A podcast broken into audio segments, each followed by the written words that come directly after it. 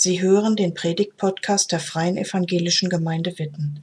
Mehr über unsere Gemeinde finden Sie unter www.fegwitten.de.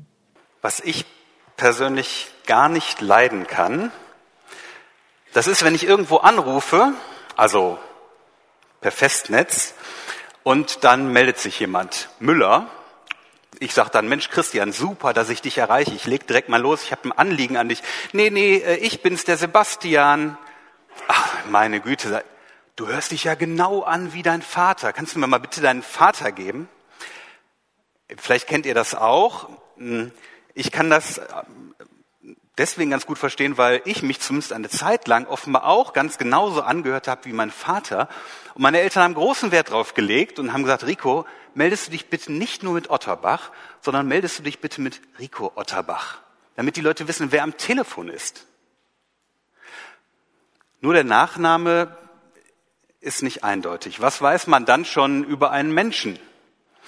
Aber selbst mit dem Vornamen ist das ja so eine Sache. Wer mich heute zum ersten Mal sieht und hört Rico Otterbach, weiß deswegen noch nicht unbedingt viel mehr über mich. Da brauchst schon noch mal eine Ebene tiefer. Und so ähnlich hat das ein guter Freund von mir erlebt, der äh, in München wohnt seit vielen, vielen Jahren und der eines Tages in der Allianz Arena, in der München Allianz Arena saß hatte einen sehr guten Sitzplatz. Und dann setzte sich neben ihn Madeleine Albright. Einige wissen noch, ähm, wer die Frau war, die ehemalige US-Außenministerin, setzte sich direkt neben ihn. Wow. Und die beiden haben sich bekannt gemacht, mit Namen vorgestellt. Und dann hat sich Madeleine Albright zu meinem Freund gedreht und gesagt, und Gerhard, wer bist du? Das ging dann noch mal eine Spur tiefer, über den Namen hinaus. Wer bist du? Was bist du für eine Person? Was macht dich aus? Vielleicht sowas wie, was erzählst du für eine Geschichte über dich? Wer bist du? Das ist die Frage, die heute im Mittelpunkt unserer Predigtserie Der schillernde Gott steht. Wir schauen uns unterschiedliche Bilder von Gott an, die uns in der Bibel überliefert sind, wie Gott sich teilweise selbst auch vorstellt. Und heute fragen wir Gott, wer bist du? Das ist ja eine Frage, die sich die meisten von euch wahrscheinlich jetzt nicht jeden Tag stellen. Das vermute ich zumindest.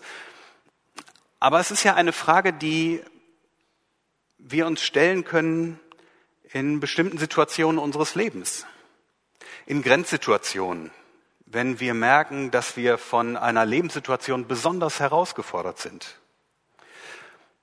Oder wenn wir in Lebensphasen sind, in denen nicht alles so glatt läuft, sondern immer wieder auch Hindernisse und Schwierigkeiten auftauchen. Oder Zeiten in unserem Leben, in denen irgendwie alles grau in grau erscheint. Oder wo wir wie durch einen Nebel gehen und denken, ich weiß überhaupt nicht, wie es weitergeht. Da kann die Frage äh, plötzlich sehr existenziell werden. Gott, wer bist du eigentlich? Wer bist du für mich? Woran kann ich mich jetzt in dieser Situation, in der ich bin, festhalten? Die Frage Gott, wer bist du, die ist gar nicht neu. Das ist keine Frage aus dem Jahr 2024, sondern es ist eine uralte Frage, die auch vor mehreren tausend Jahren schon mal jemand gestellt hat. Und wir versetzen uns jetzt mal in diese Zeit zurück. Wo bin ich denn hier gelandet? Aber wobei vielleicht äh, die Frage ist eher, wo seid ihr eigentlich gelandet? Wir sind nämlich mitten in der Wüste, wie ihr sehen könnt. Und ich weiß jemand, wer ich bin? Habt ihr eine Idee? Ein Tipp? Ich bin Mose. Ich bin Mose. Ich bin Hirte. Ich bin ein alter Mann, fast 80 Jahre alt. Und hier bin ich mit meinen Schafen. Mäh, mäh, mäh. Das sind meine Schafe. Ich habe eine zwielichte Geschichte hinter mir, deswegen bin ich auch Hirte geworden, aber pssst, das muss überhaupt keiner wissen. Und heute ist irgendwas besonders, ich weiß es nicht. Ihr seht das hier, wir sind am Rande der Steppe, ich mit meinen Schafen und heute ist irgendwas besonders. Es, irgendwas zieht mich, irgendwas drängt mich. Ich muss irgendwie, ich, ich muss weitergehen, als ich sonst gehe und das Kommt mal, ihr Schafe, hinter mir her. Mäh, mäh, mäh, mäh. Ja, ja, kommt, ihr Schafe. Ja, ja. Oh, der Weg ist steinig. Der Weg ist schwer. Ich, was mache ich hier eigentlich? Ich verstehe mich selbst nicht. Irgendetwas zieht mich förmlich an. Da hinten ist ein großer Berg, hier vorne. Vielleicht zieht es mich zu diesem Berg, ich weiß es nicht. Ich will mal gucken, und was sehe ich denn da? Das ist ja, das sieht aus, sieht aus wie ein Feuer. Aber ich sehe keinen Rauch. Das Feuer wird auch nicht größer, nicht kleiner. Das ist ja seltsam, sonderbar. Ich glaube, ich muss, muss mir das angucken. Ich bin ein neugieriger Typ. Ich muss dem einfach mal nachgehen und will mal dahin gehen. Warum verbrennt dieser Busch nicht? Mose, Mose, äh, hier bin ich.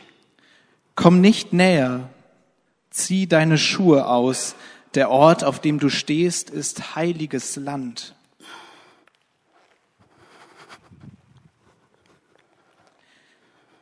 Ich bin der Gott deiner Väter, der Gott Abrahams, Isaaks und Jakobs.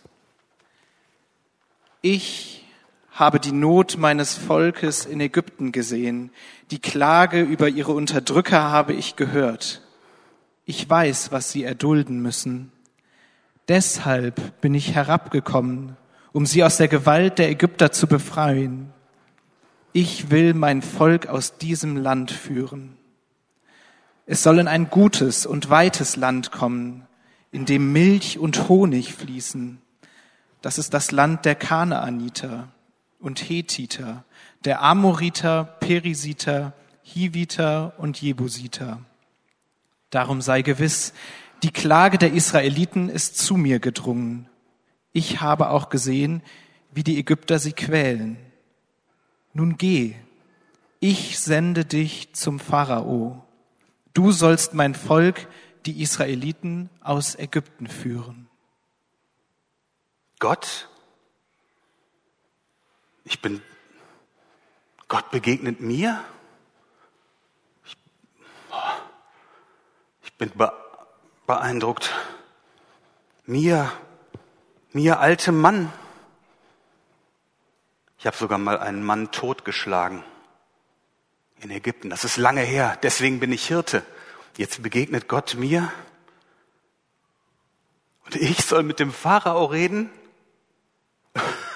Das kann ich gar nicht. Ich kann überhaupt nicht, kann überhaupt nicht gut mit Menschen reden. Aber ich merke, ich bin, ich bin auch berührt.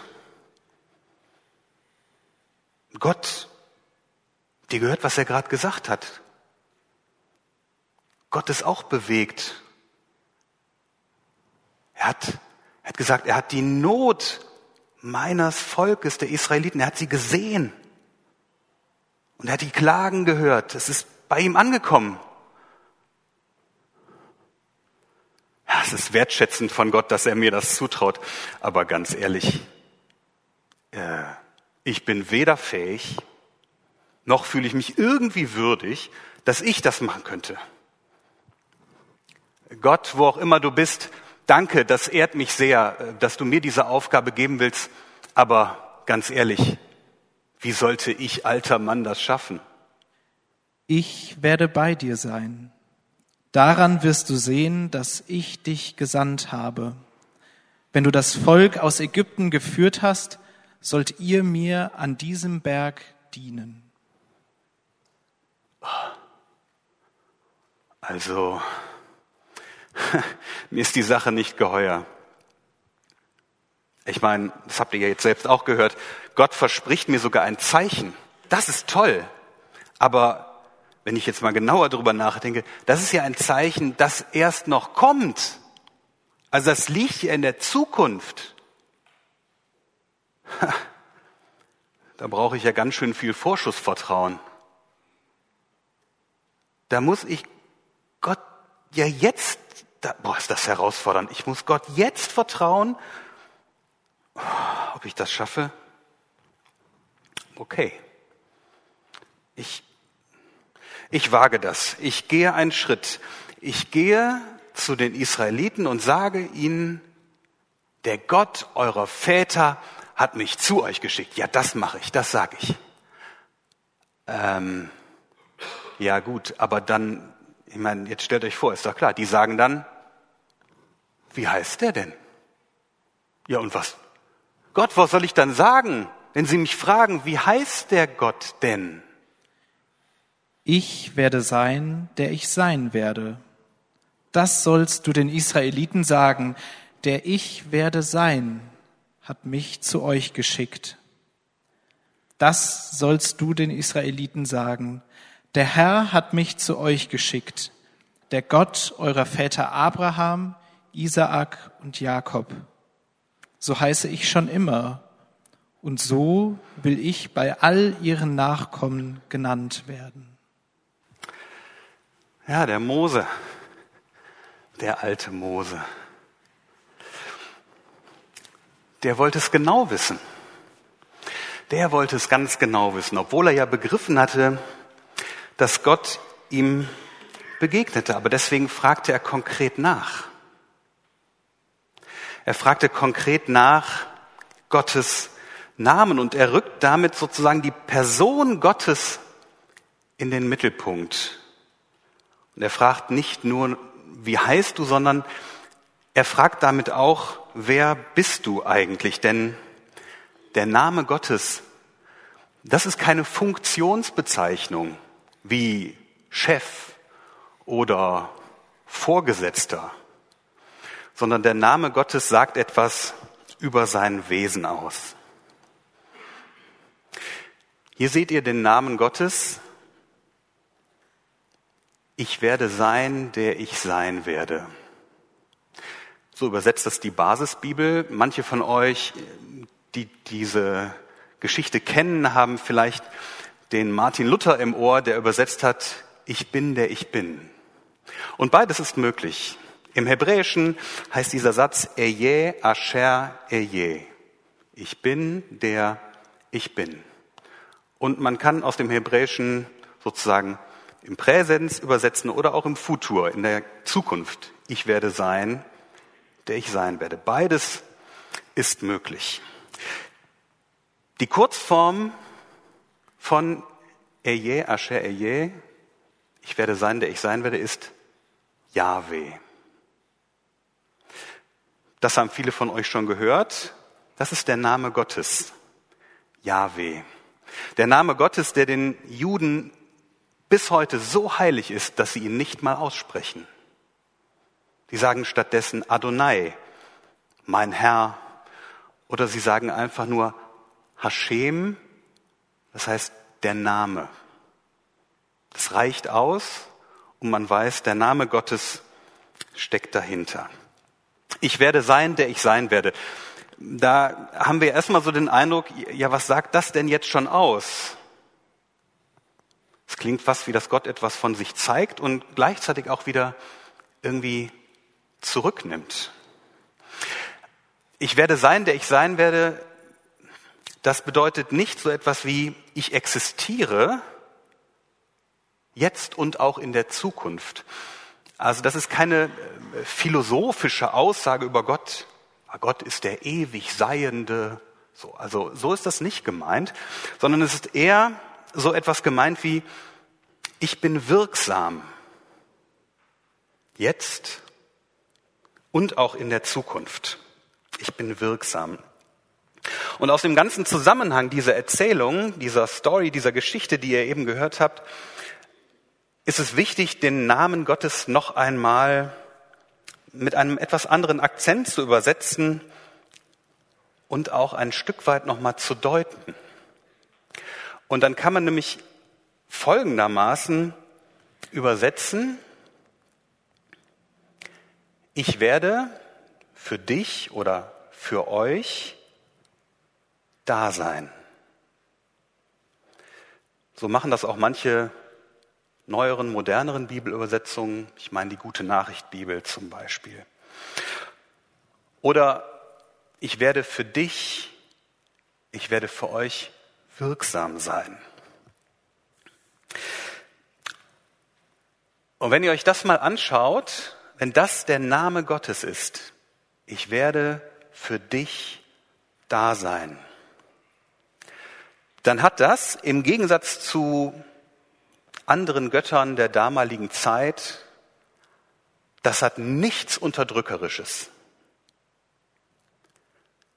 Dieser Name Gottes macht keine Angst. Dieser Name Gottes droht nicht. Da plustert nicht einer sich mit großer Macht auf, sondern, und das haben wir eben ja gehört in der wörtlichen Rede von Gott, Gott ist einer, der mitleidet, der die Israeliten in Ägypten sieht und mitleidet unter ihrer Sklaverei. Und dieser Gott ist einer, der dazwischen geht und sagt, so nicht. Das geht nicht. Und dieser Gott ist einer, der dann mitgeht.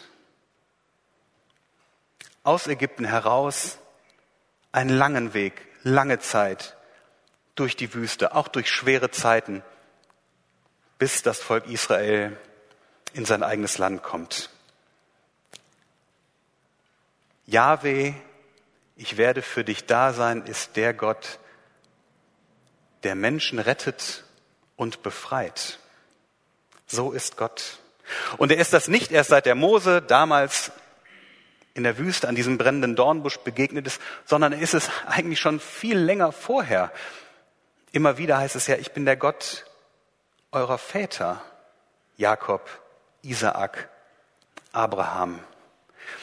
Bei diesem Gott ist also Kontinuität. Dieser Gott, ich werde für dich, für euch da sein. Ich bin für dich, für euch da. Dieser Gott ist treu. Auf diesen Gott kannst du dich verlassen.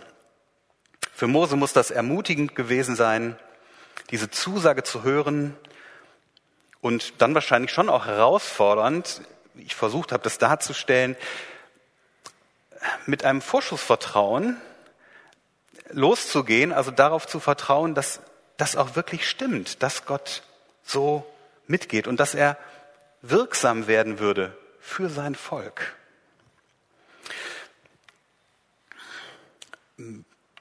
Was bedeutet das für uns heute? Was bedeutet das für dich persönlich? Womit kannst du rechnen?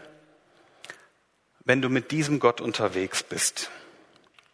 Mit diesem Gott kannst du erleben, dass er dein Leben sieht. Mit allen Facetten, die dazugehören. Mit den schönen Seiten, mit den beglückenden Seiten, die du erlebst, wo du dich freust am Leben, an Menschen, mit denen du unterwegs bist. Aber Gott kennt auch die anderen Facetten und sieht auch die anderen Facetten deines Lebens. Die hoffnungslosen, wo du verzweifelt bist, wo du nicht mehr weiter weißt,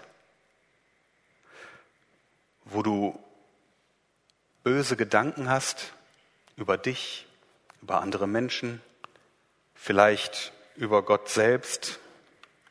Gott sieht das alles. Und mit diesem Gott kannst du erleben, dass er in deinem Leben rettend und befreiend eingreift. Vielleicht wundert dich das jetzt ein bisschen und du denkst, naja, ich weiß jetzt gerade nicht, ähm, wo ich hier irgendwie befreit werden müsste. Klingt irgendwie sonderbar oder fremd. Wir leben ja nicht allein. Jemand hat mal gesagt, niemand ist eine Insel, wir leben nicht allein und nicht für uns selbst, sondern wir leben ja immer verbunden mit anderen Menschen, verstrickt in Geschichten, in Lebensgeschichten mit anderen Menschen. Manchmal tut uns das gut, manchmal ist das heilsam und manchmal ist das auch zerstörerisch, destruktiv. Auch das gibt es, ungesund. Und wie wir mit anderen Menschen verbunden leben, das tut uns oft nicht gut. Im Gegenteil. Wir sind ja manchmal gefangen in alten Geschichten. Wie gefangen in alten Geschichten. Zum Beispiel, wo wir uns mit Menschen, ich sage jetzt immer bewusst wir und sag mal nicht du, sondern in der Hoffnung sozusagen, dass ihr euch da mit einklinken könnt, wo wir uns gestritten haben mit Menschen, Differenzen hatten, richtig aneinander geknallt sind und wo wir uns hinterher nicht versöhnt haben. Wir sind manchmal gefangen in solchen alten Geschichten. Oder da ist jemand, der hat uns wehgetan. Mit Worten oder mit Taten. Jemand hat uns übersehen. Da war jemand, der hat seine Macht uns gegenüber ausgenutzt. Und wir erleben das und dann ist das Teil unserer Geschichte, unserer Biografie. Es gehört zu uns. Und das hat Macht über uns. Es geht mit uns. Wir tragen das dann mit uns rum. Und genauso passiert es, dass wir anderen Menschen schaden. Weil wir Menschen sind. Das passiert. Auch mir passiert das in unseren Partnerschaften und Ehen, in Freundschaften, in den Familien. Das passiert auch in der Gemeinde, auch da. Und genauso leben wir aber nicht nur verstrickt, verbunden mit anderen Menschen, sondern auch verbunden, verstrickt in einer großen Geschichte mit Gott. Und auch da ist es normal, dass das passiert, dass wir uns immer wieder von Gott entfremden. Die Bibel nennt das Sünde. Zum Beispiel, indem wir Gott misstrauen. Vielleicht würdest du sagen, na ja, gut, also ich misstraue Gott eigentlich gar nicht. Das ist gar nicht so. Aber wenn du zum Beispiel lieber dein eigenes Ding machst und deine eigenen Wege gehst, statt Gott zu fragen, was denn seine Idee ist, dann ist das eine Form von Misstrauen. Oder wir werden Gott untreu, indem uns Menschen, Gegebenheiten, Dinge in unserer Welt wichtiger werden, als er es ist. Und die gute Nachricht ist, Gott ist trotzdem treu. Und Gott ist auch in diesen Verstrickungen, in denen wir uns wiederfinden, da. Und er leidet mit. Gott leidet mit, wo wir uns von ihm entfremden, wo wir unsere eigenen Wege gehen, uns verrennen rumstolpern, wo wir mit anderen im Clinch liegen, wo wir zwischenmenschliche Beziehungen stören, vielleicht auch kaputt machen. Und dann ist das manchmal wie, als würden wir uns einen Rucksack aufsetzen und da kommt ein Stein nach dem anderen rein. Schuld Gott gegenüber, anderen Menschen gegenüber, und dann tragen wir diesen schweren Rucksack mit uns rum. Und Gott sieht das. Und es hindert ihn nicht daran, uns, dich zu suchen. Womit kannst du also rechnen, wenn du mit diesem Gott, mit diesem Gott Jahwe, der sagt, ich werde für dich da sein, ich werde für euch da sein. Womit kannst du rechnen, wenn du mit ihm unterwegs bist? Vertikal sozusagen in dieser Linie zu Gott hin ermöglicht er dir jederzeit einen neuen Anfang mit ihm oder überhaupt erst einen ersten Anfang, egal wie weit weg du von ihm bist. Und dann kannst du deine ganzen ungeklärten Fragen und die Zweifel und die Wut und die Klage Gott gegenüber, die kannst du direkt mitbringen zu ihm weil Gott das aushält.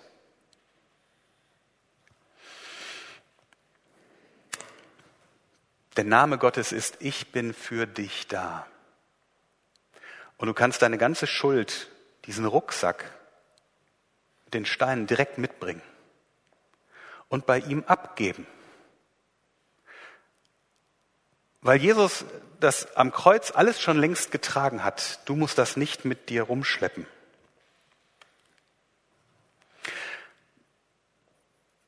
Deswegen frage ich jetzt an dich ganz persönlich, was musst du bei Gott abgeben? Ich habe hin und her überlegt, ob ich dieses Wort muss nehme, aber ich habe mich entschieden, es zu nehmen, weil ich damit ausdrücken möchte, was ist so dringend, was belastet dich, was ist so schwer in deinem Leben, dass es dringend, dass du es dringend abgeben musst.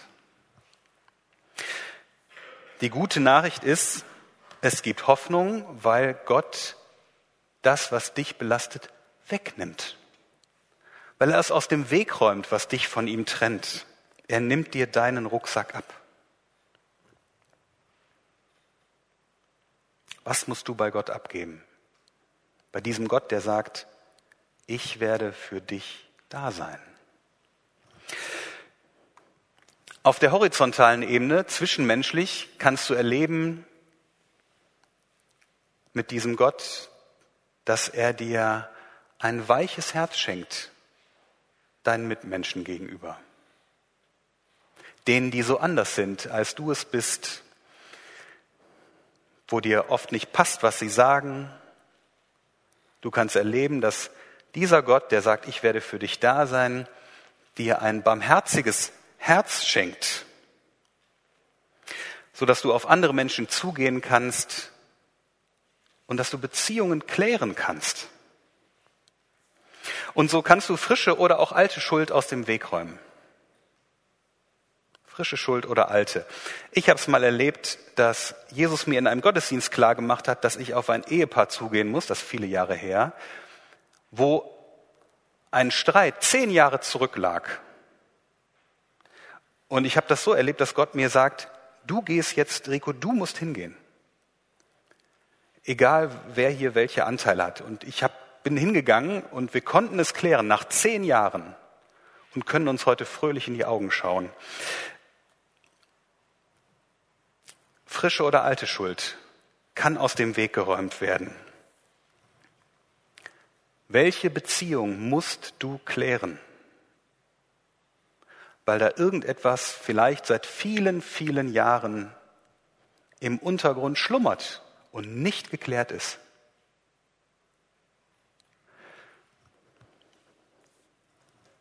Mit diesem Gott, ich werde für dich da sein, gibt es Hoffnung für zerfahrene Beziehungen. Und womit kannst du als drittes persönlich in deinem Leben rechnen, ganz für dich, wenn du mit diesem Gott unterwegs bist? Ich bin überzeugt, du kannst erleben, wie er auch für dich persönlich rettend und befreiend in deinem Leben eingreift. Er kann dich frei machen von Abhängigkeiten, die dir schaden. Es können stoffliche Abhängigkeiten sein, von Alkohol, von Medikamenten, von Essen. Aber es gibt ja auch noch andere Abhängigkeiten.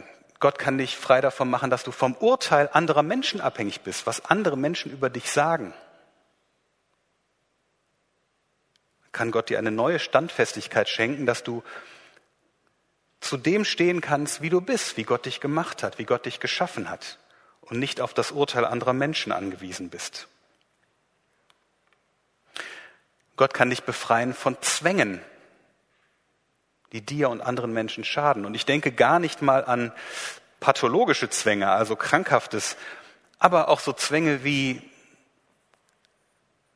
dass du vielleicht ständig tratschen musst, hintenrum über andere Menschen reden